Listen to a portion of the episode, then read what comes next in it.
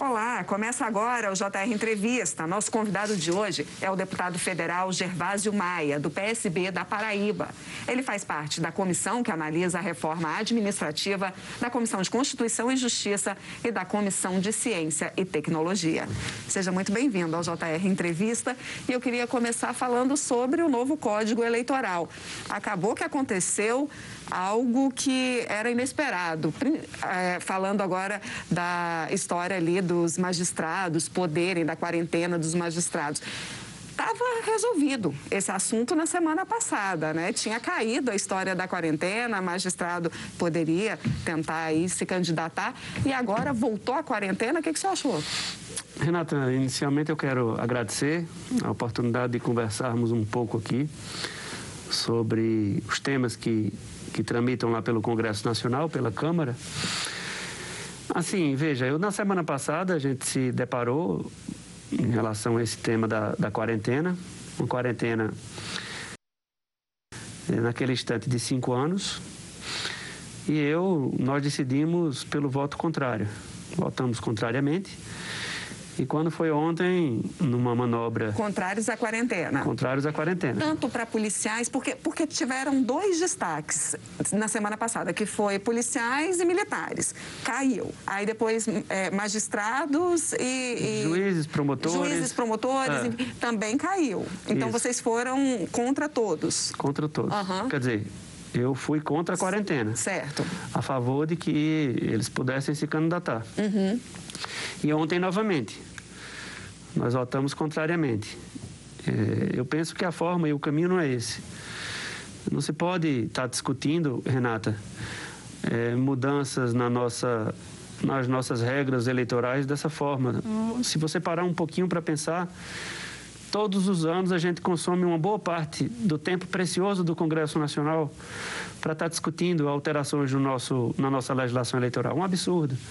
A gente deveria ter uma legislação perene, definitiva, e que a gente não precisasse estar, repito, dedicando tanto tempo para discutir coisas que já deveriam ter sido é, construídas numa, numa legislação sólida para garantir o fortalecimento da nossa democracia. Infelizmente, a gente tá, perdeu e tem perdido muito tempo com isso. Agora, o senhor achou que aquilo dali que aconteceu foi uma manobra? Porque o presidente Arthur Lira, na semana passada, ele disse com todas as letras que ele também não estava satisfeito com o resultado, né? É, eu, nós, nós assistimos isso. A gente sabe que nos últimos tempos é, é, alguns não têm dado um exemplo lá muito bom dos que integram o Ministério Público, dos que integram o Judiciário.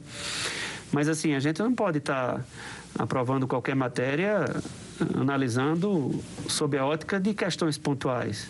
A gente não pode generalizar. Foi por isso que eu votei contrariamente a essa questão da quarentena. Agora, teve uma discussão grande em relação a se isso também, de alguma maneira, pegaria o, o ex-juiz Sérgio Moro é, de alguma forma ali. O senhor acha que, de alguma maneira, isso acabou influenciando no resultado? Acho que nem, nem muito por aí. Não por aí, porque é, já no texto anterior, a, a proposta, ela. ela é, já não iria iniciar a sua vigência na eleição do ano que vem. Então, no ano que vem, caso a proposta tivesse sido a proposta anterior tivesse sido aprovada, ele poderia Era só ser 26. Candidato. Só 26. Uhum. Então, assim, não vejo que seja que seja por aí. Até porque daqui a mais alguns anos o tempo necessário já vai ter passado e a influência não vai pesar. Agora ainda precisa passar no Senado, né, para poder é. valer. E aí, passa no Senado? Não sei, eu não tenho como te adiantar esse termômetro, mas, mas enfim, se depender do meu voto, não. Se dependesse do meu voto, não. Agora, em relação à reforma administrativa, em que pé que está essa reforma administrativa? O que, que o senhor está vendo, principalmente em relação à, à história da estabilidade para funcionário público? A gente tem visto, por exemplo, a CPI aí da pandemia, que tem mostrado que alguns trâmites de corrupção acabaram sendo barrados, não houve pagamento, é, por conta justamente de funcionários públicos que têm estabilidade e que viram irregularidades em contratos. Como que o senhor vê esse ponto, principalmente aí da reforma administrativa? Lá no Nordeste tem um ditado que diz que pau quando nasce torto, ele cresce torto. O texto da PEC, ele é muito ruim, o texto que desembarcou. Prova disso, Renato, é que quando o Paulo Guedes ele esteve tanto na CCJ como depois na comissão especial, a gente fez vários questionamentos e ele saiu por ali titubeando, tergiversando, sem conseguir responder as perguntas importantes em relação às conquistas que os servidores tiveram, principalmente lá na nossa Constituição de 1988. Essa história de que a estabilidade ela está assegurada não é verdadeira. Nós temos lá o artigo 37A, que trata sobre a privatização do serviço público. Então, deixa eu te dar um exemplo aqui da, da forma mais didática e rápida possível. Você tem lá um prefeito e ele decide privatizar, entregar à iniciativa privada os serviços de determinada da educação. Então, a partir dali, a iniciativa privada vai assumir eh, as atividades da educação e vai ganhar dinheiro com isso. E aí eu te pergunto, como ficarão os servidores concursados, os servidores públicos, à margem. Ah, o texto da PEC é, tem um outro ponto, além dessa questão da privatização, que eu acho que essa daí o, o, ministro Paulo Guedes não abre mão de retirar do texto, porque é a linha do, uhum. do, da atuação do ministro Paulo Guedes, mas a questão da, daquilo que eles propagam tanto, que é a qualidade do serviço público. Olha que coisa absurda, Renata. Lá, eles colocaram um dispositivo que fortalece aquilo que eu considero como um arranjo, que é a figura da prestação de serviço temporária, que existe muito no Brasil, por tudo quanto é canto, na saúde e na educação. São servidores temporários que ficam por ali trabalhando como se estivessem na excepcionalidade. E a excepcionalidade não é isso. Então, qual seria o caminho? Em relação aos temporários. Você criar um período de transição. Olha, quem está trabalhando vai continuar trabalhando, mas se prepare que daqui a cinco, seis anos nós teremos concurso público. Aí você daria a oportunidade dos, dos trabalhadores temporários de se prepararem, já são preparados, mas de se prepararem mais, de se qualificarem e, quem sabe, indo para o concurso público, passando no concurso público, a gente teria o fim do arranjo uhum. e uma solução extraordinária para o país todo. Mais qualidade nos serviços da saúde e mais qualidade no serviço na educação. O que é que o texto diz? Eles serão, entre aspas, efetivados por 10 anos. E o pior, vários direitos trabalhistas retirados. Por exemplo, eles não terão direito ao FGTS, eles não terão direito ao seguro-desemprego, então imagine alguém num trabalho temporário que chegou lá pela análise curricular, que é a, a história do, do ingresso pela seleção e não pelo concurso, passa 10 anos achando que está tudo muito bem. Quando termina os 10 anos, às vezes com a idade já um pouco avançada para acessar é, outras oportunidades de emprego, vai para o olho da rua e sem muitos direitos trabalhistas. Então, não melhora a qualidade do serviço conforme eles, eles propagam. Então, tem muita coisa ruim. Essas duas, na minha concepção, são as piores. Mas hoje nós, mas nesses dias nós obtivemos, nos últimos dias, uma vitória muito grande, porque nós conseguimos prorrogar a votação da PEC 32 no âmbito da, da comissão especial. Mas o ministro Paulo Guedes nunca também nunca foi muito afável aos servidores públicos, né? Olha, Renato, é, visivelmente eles não gostam do, do, do, do servidor público. Lá no, no, texto inicial, no texto que foi encaminhado, só para você ter uma ideia disso, eles retiravam os servidores, os cargos ocupados exclusivamente por servidores efetivos, por servidores de carreira e entregavam, segundo o texto, a pessoas estranhas à carreira. Olha, como é que você vai melhorar o serviço público se você pega alguém que não conhece a carreira, que não tem vivência na carreira, que não conhece o ambiente de trabalho. Então, não há que se discutir que isso era um caminho para entregar as indicações políticas. Aquele velho trem da alegria da política. Eles não gostam do servidor público. Agora, nós temos no Brasil inteiro servidores extremamente qualificados. Agora, na pandemia, Renata, já finalizando, o SUS deu show. O SUS foi destaque internacional, principalmente no programa das vacinações.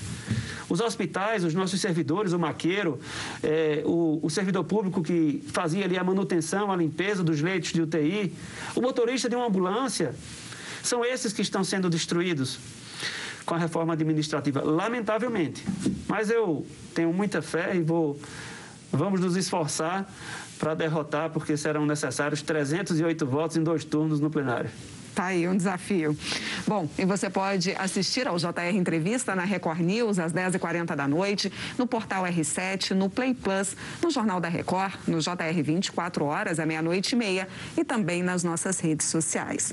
Deputado, o senhor é relator do projeto que trata, da, que obriga né, as plataformas a remunerarem as empresas de comunicação pelo uso de, de conteúdo que é produzido por elas, né? Como é que funciona isso? Explica para a gente de didaticamente. É, deixa eu te falar, eu, eu sou relator, essa matéria ela foi encaminhada, protocolada na casa pelo deputado do Ceará, do nosso partido, do PSB, o deputado Denis. E assim, é um tema muito importante e urgente para o nosso país, porque essas empresas que são empresas de fora, elas exploram o serviço no Brasil, através da internet, se utilizam do conteúdo que é gerado pela, pelas empresas brasileiras, faturam em cima desse trabalho que é realizado por essas empresas, levam, levam o lucro lá para fora. E não pagam as empresas aqui? Não pagam as empresas uhum. aqui. E o pior, e o pior, ainda, segundo, segundo não, a gente acompanha isso todos os dias. O poder de manipulação que essas empresas lá de fora têm em relação ao que eles querem que chegue para você, o que eles não querem, o que é prioridade para eles. Então, a ah, gente é um tem... conteúdo seletivo, seria? Não tem a menor dúvida. Uhum. Quando você clica ali numa plataforma daquela, ele vai mostrar a você aquilo que interessa à empresa dele. Uhum. Pode ser que tenha sido algum conteúdo gerado aqui pela Record.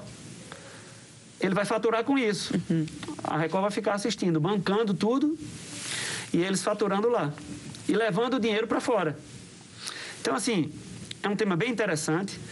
A gente vai começar a agendar audiências públicas no âmbito da Comissão de Ciência e Tecnologia, para que, com a participação de todos os interessados, a gente possa construir o nosso, o nosso relatório. Mas é algo importantíssimo para o país e urgente também. Agora, deputado, como fazer para regulamentar essas plataformas? Porque é preciso aí ter mais transparência aí no, nesse sentido. Como fazer?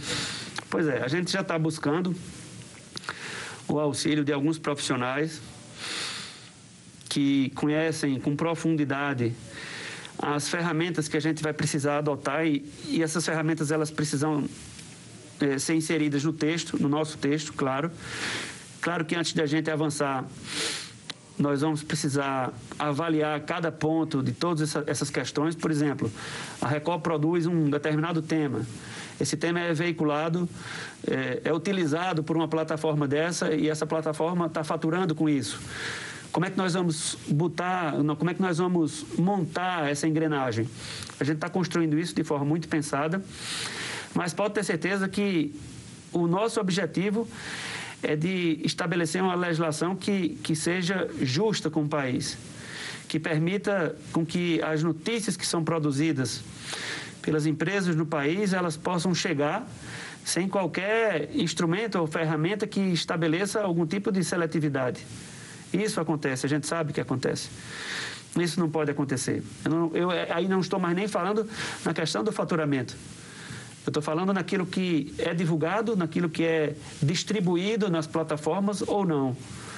Então é algo que envolve uma série de situações, situações delicadas inclusive, e que a gente vai enfrentar isso com, com muita de dedicação, mas também com muita determinação.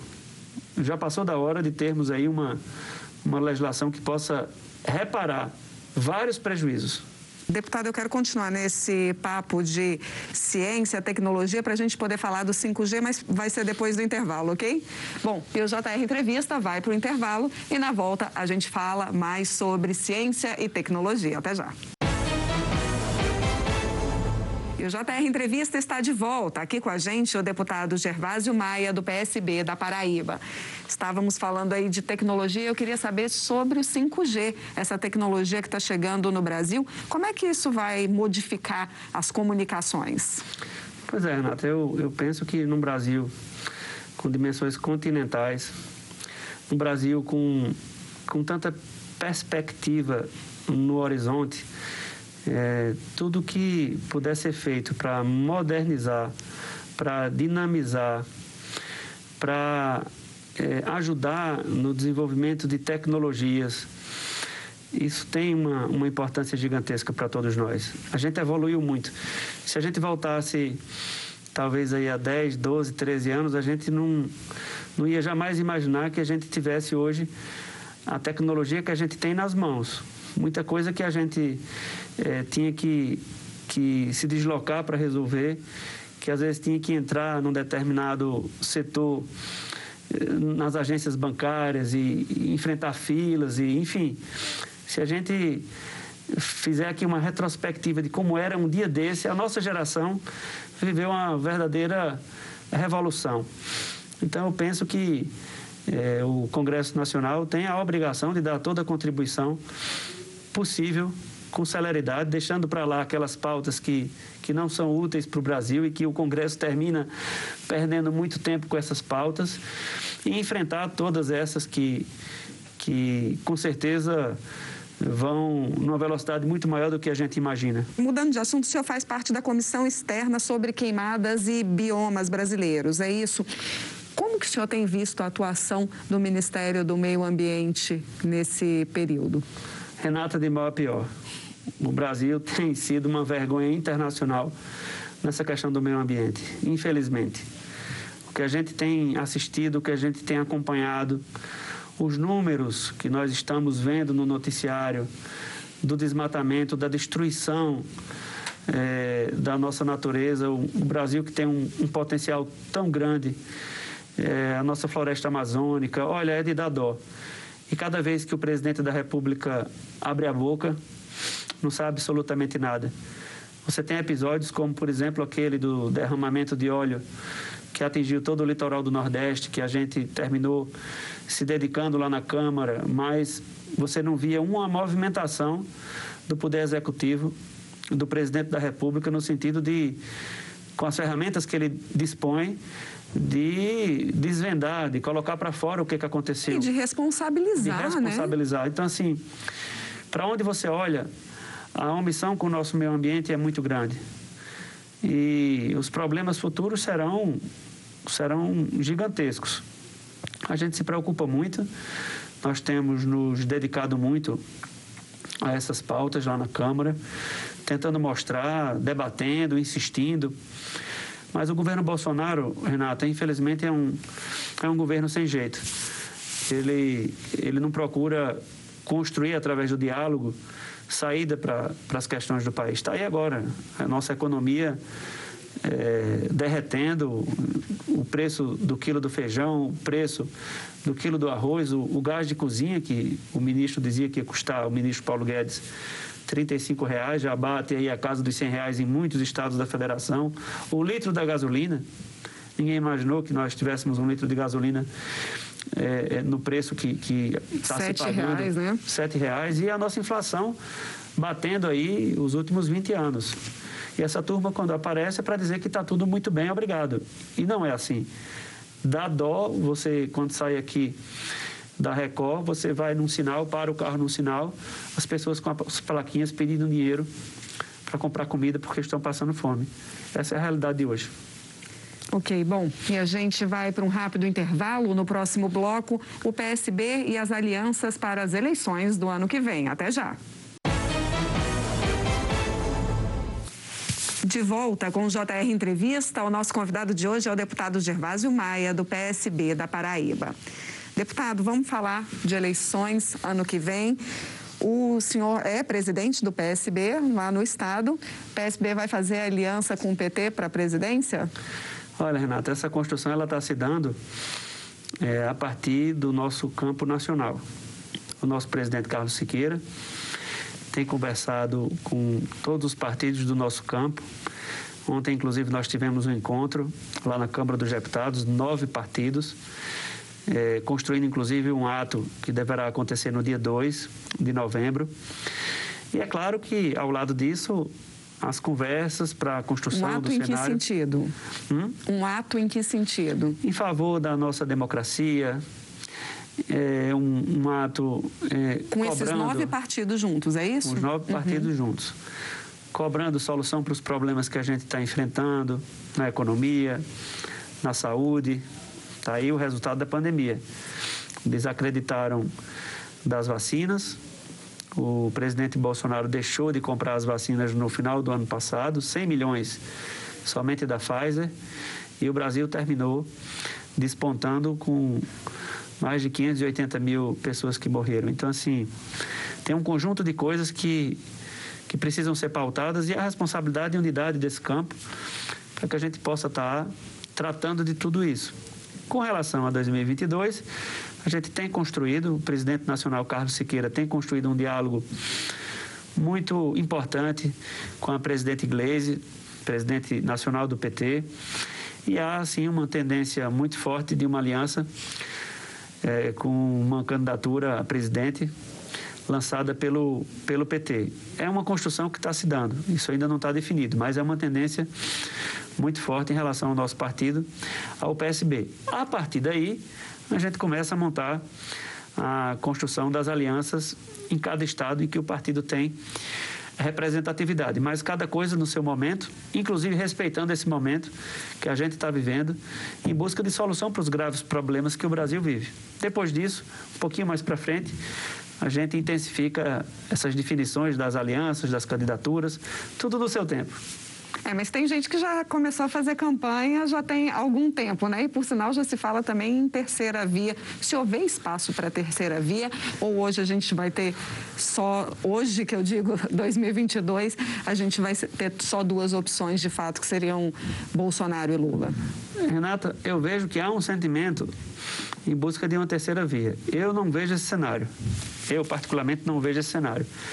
Eu imagino é difícil construir com a terceira via. Eu não enxergo nem tempo para isso. Hum. Eu acho que o próprio cenário que a gente está vivendo vai terminar cada vez mais fortalecendo essa realidade que a gente está vivendo hoje. Agora, eu concordo contigo. Tem muita gente antecipando campanha e deixando de trabalhar. Está aí o presidente Bolsonaro que ao invés de cuidar do desemprego, fica desfilando de motocicleta pelos estados aí da federação, inclusive descumprindo os cuidados sanitários que, que deveriam ser tratados por ele como uma prioridade, como um exemplo para o país inteiro. Então, realmente tem gente que está deixando de fazer, com, de cumprir com as suas obrigações para antecipar algo que, que não deveria estar sendo antecipado nesse momento, infelizmente. Deputado, muito obrigada pela sua participação. Até a próxima. Bom, e o JR Entrevista fica por aqui. Lembrando que você pode assistir ao programa na Record News às 10h40 da noite, no portal R7, no Play Plus, no Jornal da Record, no JR 24 horas à meia-noite e meia e também nas nossas redes sociais. Muito obrigada a você pela sua companhia e até a próxima.